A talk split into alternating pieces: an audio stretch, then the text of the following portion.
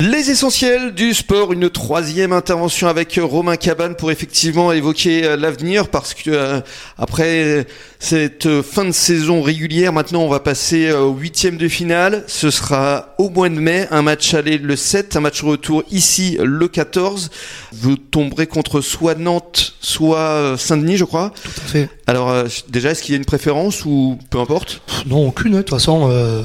Voilà, on a réussi à finir premier, c'était la première étape. Mhm. Maintenant, il y a une phase finale, on sait que tout est rebattu. On peut se dire que Nantes a un avantage psychologique sur nous parce qu'ils ont gagné deux fois en saison régulière. C'est ça.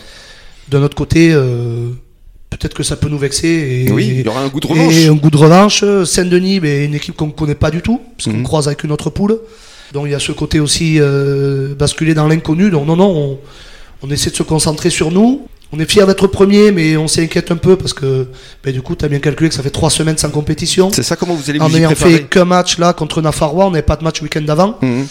Euh, donc c'est difficile, on essaie de trouver un, match, amical, ou un match d'opposition pour aller du rythme de compétition, mais on sait que rien remplace un match officiel. Donc euh, les joueurs ont fait ce cadeau de rester premier. On avait planché sur cette planification de premier, comment faire, comment s'entraîner, comment remplir les week-ends, même si on sait que week-end, on a envie de profiter, mais on, leur fait confiance, on va dire. Donc euh, hmm. voilà, il y a beaucoup d'interrogations, mais, mais euh, comment vous allez vous y préparer euh, Il y a une préparation spécifique à, laquelle vous avez pensé ou pas du tout?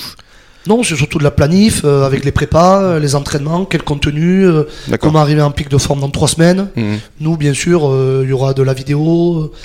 ça, après, c'est le management notamment de Christophe, comment motiver les joueurs, les garder sous pression. Hmm. C'est quand même sa grosse, grosse force. J'apprends beaucoup à ses côtés à ce niveau-là. Donc, euh, non, non, mais on s'y est préparé. Maintenant, on espère que, toujours pareil, le scénario qu'on a préparé, comment on, hmm. on l'a imaginé. Sur la saison régulière, ça s'est passé comme on l'avait imaginé. On espère que ça peut continuer pour les phases finales. La table est en bois, on touche du bois, donc forcément. Et puis après, donc si ça se passe bien le 14 mai, il y aura le quart de finale, synonyme d'accession à la Nationale 2. Et là, ça sera les deux derniers week-ends du mois de mai, je crois. Oui, euh, synonyme d'accession. Si on gagne au meilleur des deux matchs. C'est ça. Demi-finaliste. C'est ça. ça fait, donc ça fait du chemin. Euh, oui, oui, il y a un gros mois de mai. On espère avoir un gros mois de mai. Je vous avoue que la planification des joueurs, on, l'a, on leur a montré le mois de mai en disant on a un mois de mai avec quatre matchs. Mm. Ce serait notre idéal. Mm. Si ça va en juin, c'est tout bonus. Et là, euh, on verra ce qui arrive. Mm. si ça chute avant, ce sera une énorme déception, une énorme tristesse. Bien sûr. Pas par rapport à National 2 ou quoi, mais par rapport à l'aventure des joueurs, parce que, parce que faire une saison aussi longue, être aussi régulier, on leur souhaite aux joueurs de, de garder ce niveau d'exigence et de performance pour eux, pour vivre des phases finales, pour vivre des moments inoubliables, quel que soit le niveau. Le titre, vous y pensez? Je sais pas, mais c'est pour eux.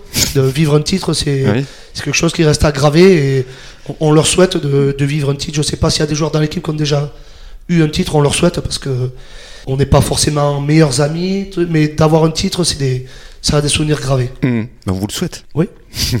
ça fait dix ans après mon dernier titre, ça ferait un bel anniversaire. C'est ça. Bah, J'espère qu'on se retrouvera pour ça. Merci beaucoup euh, Romain. Et puis dans quelques minutes, Bruno Bézia va nous rejoindre, le rédacteur en chef de Sud-Ouest, pour nous annoncer les principales rencontres à venir ce week-end. Merci encore. Merci.